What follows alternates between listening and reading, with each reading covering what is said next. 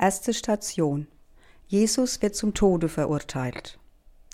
Nach seiner Verhaftung wird Jesus Christus zum römischen Statthalter Pontius Pilatus gebracht. Die hohen Priester und Ältesten werfen ihm vor, dass er sich selbst König der Juden nennt, und der Statthalter soll ein Urteil sprechen. Aufgrund eines Traums, den seine Frau in der Nacht zuvor hatte, glaubt Pilatus nicht an Jesu Schuld. Vor dem Pessachfest darf der Statthalter einen Gefangenen begnadigen und er fragt die Menge, die sich vor ihm versammelt hat, wen er freilassen soll, Jesus oder Barabbas.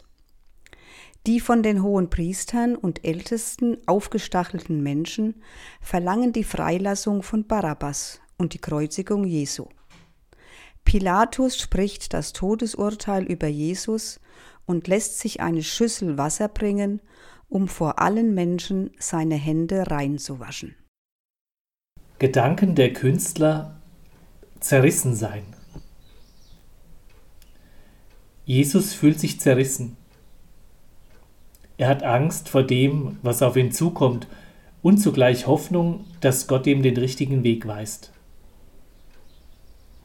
Er ist enttäuscht von den Menschen und vertraut doch auf die Macht Gottes, die letztendlich alles zum Guten führt. Er spürt die körperlichen Schmerzen der Fesseln und auch die Liebe seines Vaters. Versuchen auch wir in schmerzlichen Situationen die Hoffnung zu sehen? Können wir in der Trauer darauf vertrauen, dass es einen Sinn in allem gibt?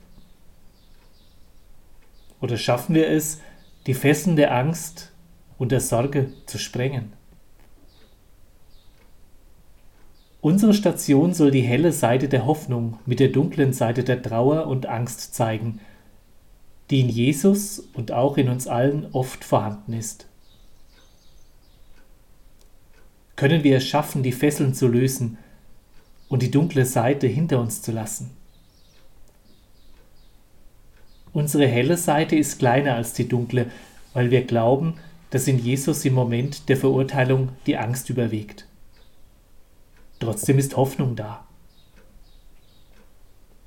Was macht uns Angst? Was gibt uns Hoffnung? Das Brett unserer Station ist zerrissen und verletzt. Was zerreißt uns und was macht uns wieder heil? Herr, unsere Erde ist nur ein kleines Gestirn im großen Weltall.